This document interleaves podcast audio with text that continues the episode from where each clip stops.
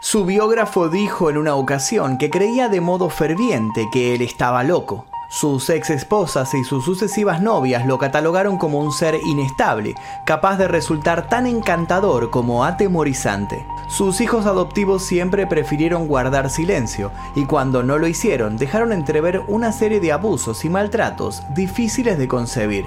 Quienes trabajaron bajo su mando no dudan en aclarar que tenía un talento único, un brillo especial pero que todo aquello contrastaba con las terribles sombras que proyectaba cuando estaba bajo los efectos de las drogas y del alcohol. Revolucionó la industria musical con un trabajo obsesivo y meticuloso que lo acercó a las figuras más icónicas de una época. Artistas como The Beatles, The Rolling Stones, Ramones, Tina Turner y Leonard Cohen, entre tantísimos otros, pudieron beneficiarse de su particular visión a la vez que padecieron su impredecible temperamento de a poco anécdotas que podrían ser consideradas como excéntricas y pintorescas, dieron lugar a un accionar que pasó de conflictivo a peligroso. Soy mi peor enemigo, tengo demonios que luchan contra mí, dijo en una entrevista. Fue un ensordecedor disparo quien puso punto final a su galardonada carrera como creador del mítico muro de sonido el mismo disparo que sirvió de banda sonora para despedir a una de las artistas más emblemáticas de las producciones clase B de los 80, Lara Clarkson. Hoy vamos a adentrarnos en un crimen escabroso, uno que unió al mundo de la música y del cine de la peor forma posible. Y para hacerlo vamos a conocer la tumultuosa vida de Phil Spector.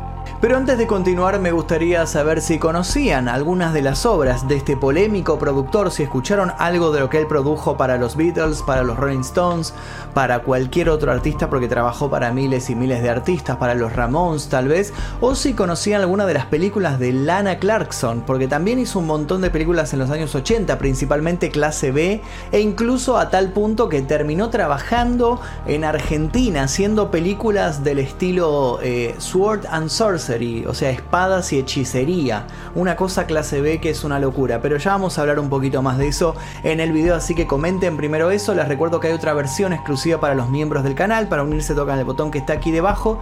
Sin nada más que decir, comencemos.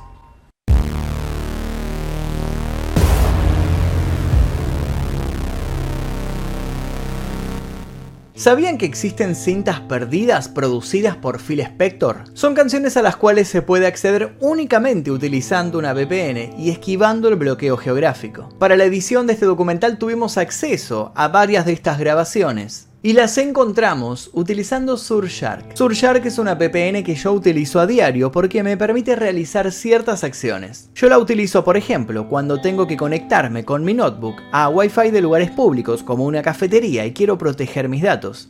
Además de eso, me permite acceder a contenido como videos de YouTube o películas que están bloqueadas en mi país. Porque una de las cosas que se pueden realizar con Surfshark es desbloquear las 15 bibliotecas mundiales de Netflix y utilizar BBC iPlayer, Hulu y otras plataformas que actualmente tienen contenido bloqueado aquí. Si quieren utilizar mi consejo les dejo el link aquí debajo en la descripción para que se descarguen Surfshark con un 83% de descuento y 3 meses gratis. Recuerden que pueden utilizar Surfshark durante 30 días a modo de prueba y si no les convence y si no les gusta, les devuelven el dinero. Úsenlo, pruébenlo y después me cuentan qué tal les pareció. Ahora sí, comencemos.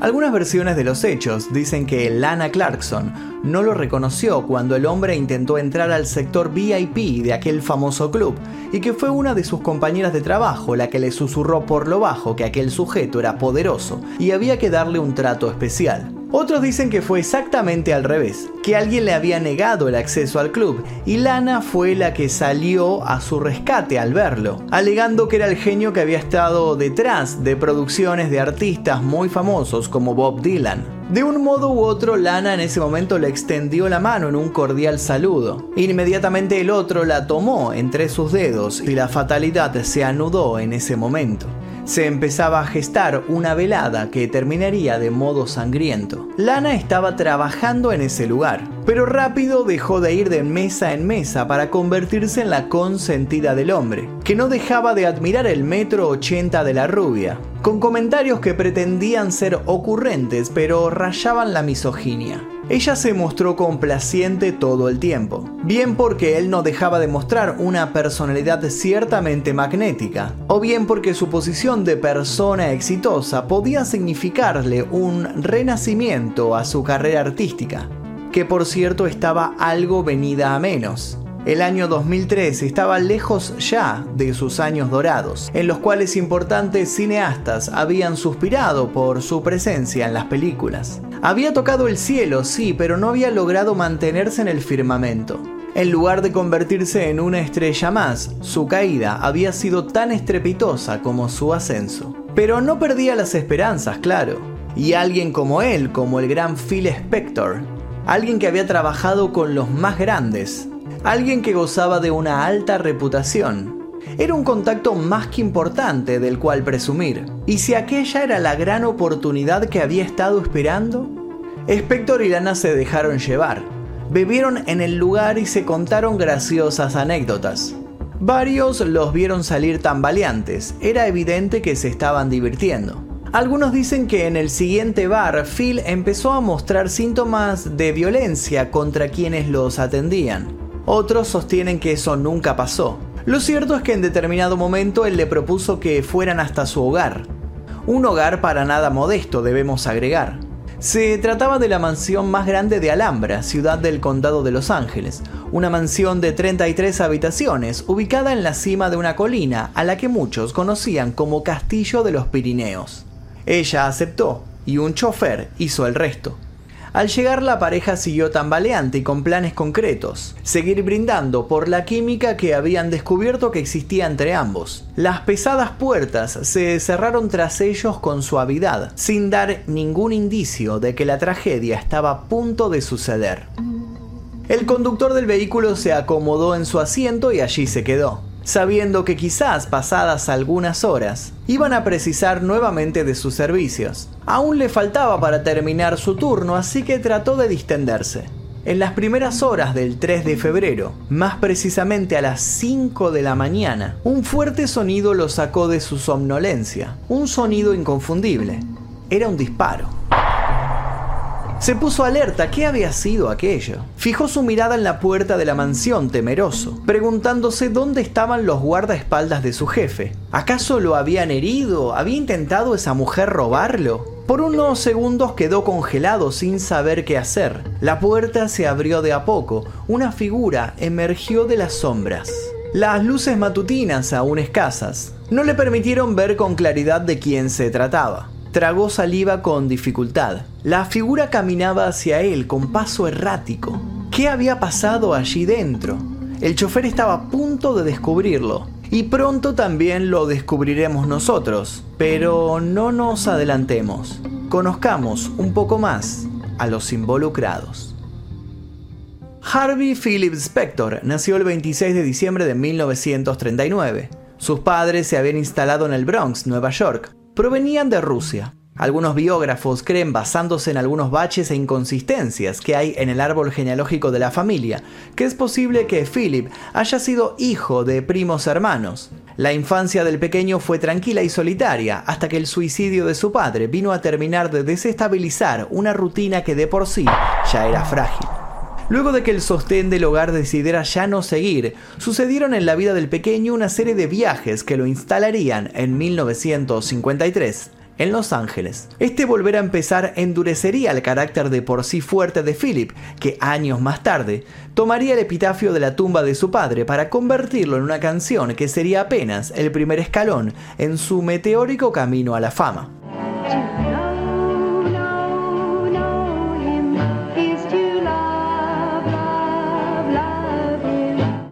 Con nuevas amistades y por lo tanto nuevas influencias, el joven mostró no solo interés por tocar la guitarra, sino que un talento natural con los instrumentos en general. No tardaría en lanzarse a la ardua tarea de composición y con la misma velocidad se inscribiría en concursos de talentos, convencido de que era portador de una especie de don. Si bien había descubierto su especial conexión con la música, aún no había descubierto su importante lugar en la historia de los hits inmortales. Antes de estar detrás de las consolas de operación, Philip había coqueteado con los escenarios. Su primera banda se había llamado Teddy Bears Esta banda supo hacerse un lugar en la escena en 1958, luego de grabar un tema escrito por Spector. Tal había sido la repercusión de la obra que de hecho Teddy Bears firmó por esos años un par de contratos para nada despreciables. Y el panorama era aún mejor. Si lograban algún éxito, los contratos se duplicarían. Fue así que la banda salió en la búsqueda de algún hit que estuviera a la altura del desafío. El resultado, un fracaso rotundo. Pero, ¿cómo podía ser? Es probable que no pudieran construir otro éxito no por falta de talento o capacidad, y es que en aquel momento Phil estaba un tanto disperso. El productor de discos Stan Rose, copropietario de Gold Star Studios en Hollywood, comenzó a enseñar a Philip todo lo relacionado con la producción de discos, haciendo que el joven tuviera una gran epifanía.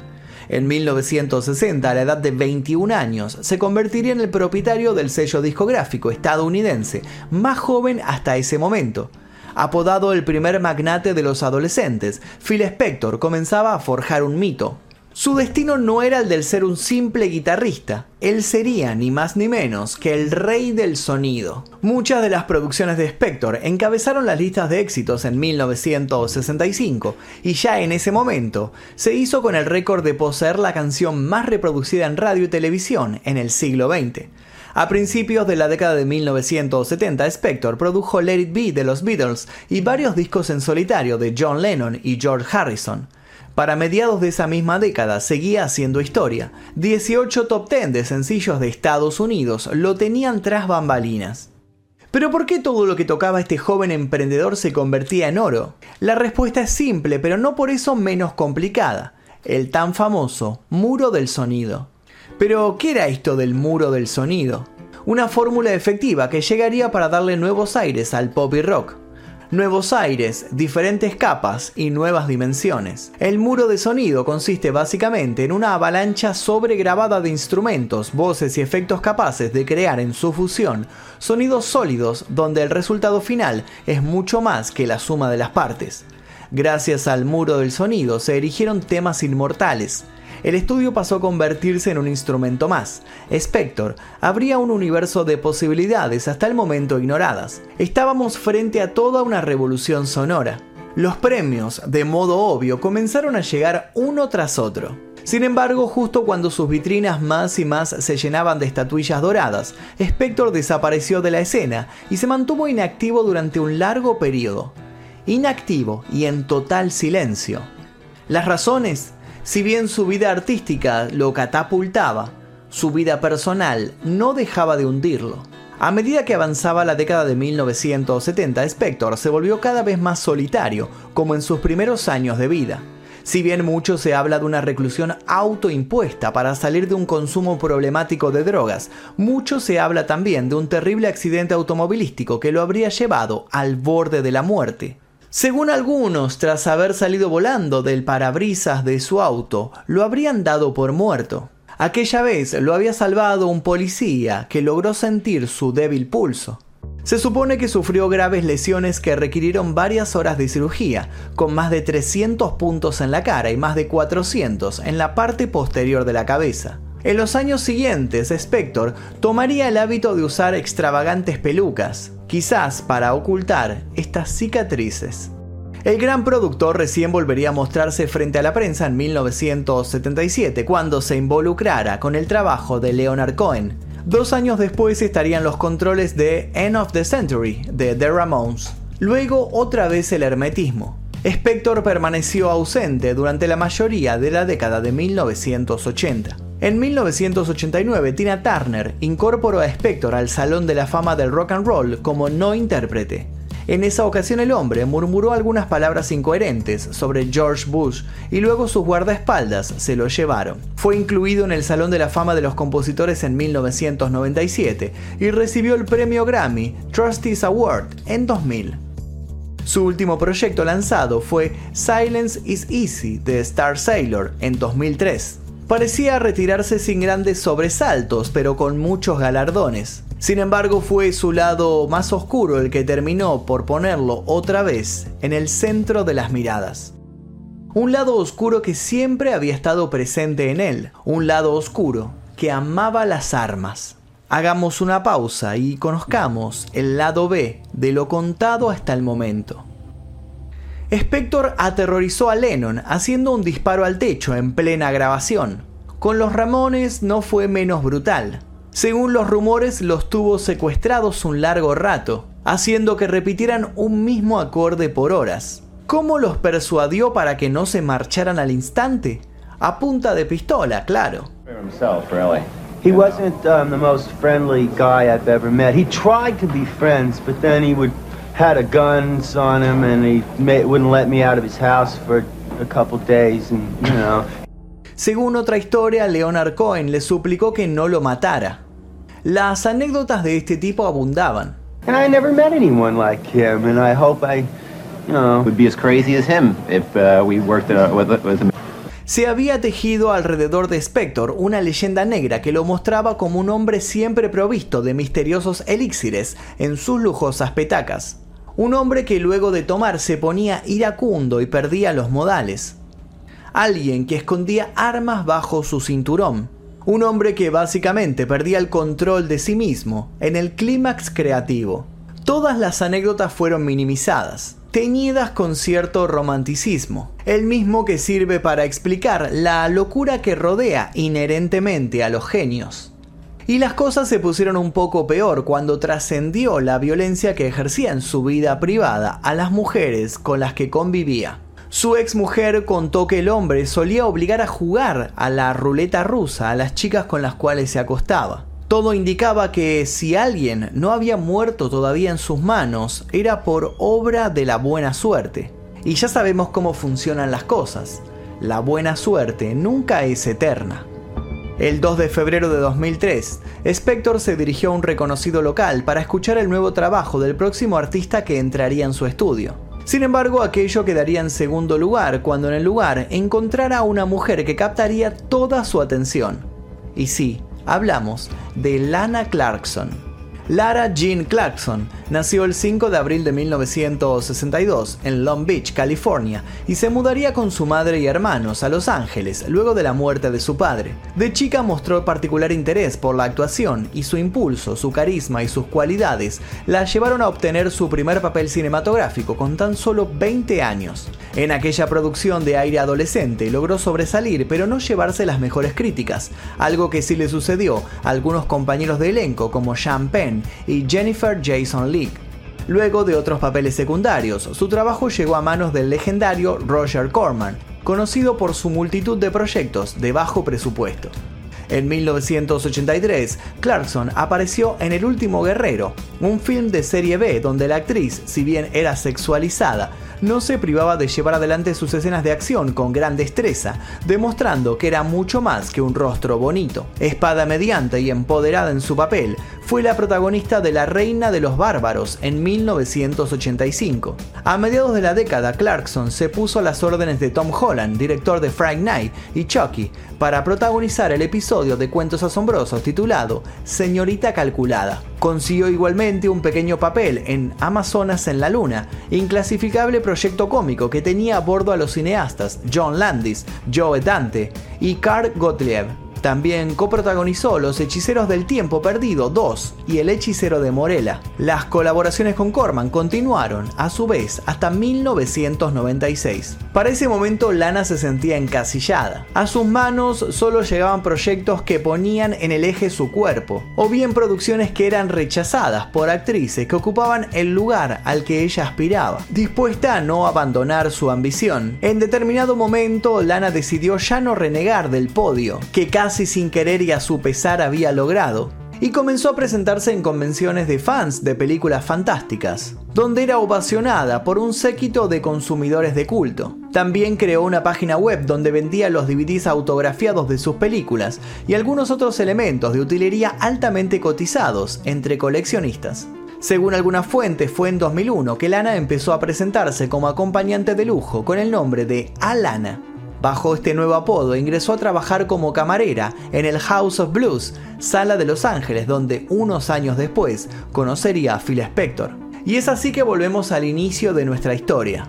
Lana y Phil se van juntos de copas, terminan en su mansión y luego de eso el disparo. Cuando el chofer pudo ver que quien se acercaba entre las penumbras era su jefe, no se tranquilizó en lo absoluto. El hombre temblaba. En ese momento, según declararía luego el chofer, Spector le dijo, creo que maté a alguien. El resto ocurriría velozmente. Los agentes llegaron al lugar para encontrarse con una escena terrible. Lana estaba cubierta de sangre, parte de su cabeza se encontraba destrozada. En la boca de la actriz había un orificio de bala. Tartamudeando, Spector dijo, contradiciendo las palabras del chofer, que la mujer se había disparado a sí misma de modo accidental. A pesar de esos intentos balbuceantes, esa misma mañana se decretó que él debía ir a prisión. El productor aceptó, pero luego pagó una fianza de más de un millón de dólares para poder seguir en libertad un tiempo más. El caso estaba lleno de misterios y las autoridades tardaron años en presentar cargos. En 2007, un primer juicio terminó con una ausencia de consenso entre el jurado a la hora de determinar la culpabilidad de Spector. Los argumentos de la defensa un antiguo novio de Clarkson aseguró que ella a veces llevaba pistola y la misma fuente aseguraba que ella se desempeñaba como trabajadora de la noche. Aseguró que era probable que la mujer se disparara a sí misma al llevar a cabo un juego sexual que evidentemente había salido mal. Los investigadores finalmente descubrieron suficientes evidencias contra el hombre y en 2009 la justicia reconoció el crimen y se condenó a Spector a 19 años en prisión.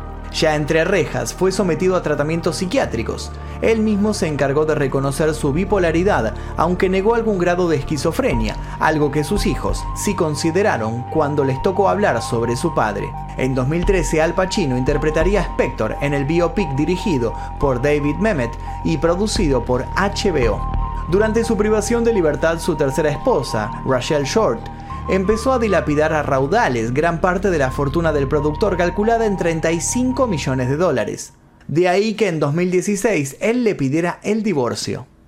Por otro lado, la familia y los fans de Lana hicieron fuertes campañas para limpiar el nombre de la actriz, considerando injusto cómo su muerte había quedado en un segundo plano, sobre todo porque su asesino se había encargado de seguir dando entrevistas con total impunidad y sin consideraciones hacia su víctima. Muchos llegaron a decir incluso que Lana no iba a ser recordada como debía hasta que Phil Spector desapareciera para siempre, algo que ocurriría finalmente en 2021. El recluso del Centro de Atención Médica de California, Philip Spector, fue declarado fallecido por causas naturales a las 6.35 pm, el sábado 16 de enero de 2021, en un hospital externo. Su causa oficial de muerte será determinada por el médico forense de la oficina del sheriff del condado de San Joaquín informó un comunicado del Departamento de Correcciones y Rehabilitaciones de California. Las revistas rápido dirían que esa muerte estaba relacionada con el COVID-19. La muerte de Phil Spector dividió las aguas. Estuvieron los que recordaron su formidable tarea musical y los que decidieron catalogarlo como un asesino ante todo, honrando la memoria de su víctima que de otra manera parecería estar destinada a quedar invisibilizada mientras Lana Clarkson sigue siendo descubierta año tras año.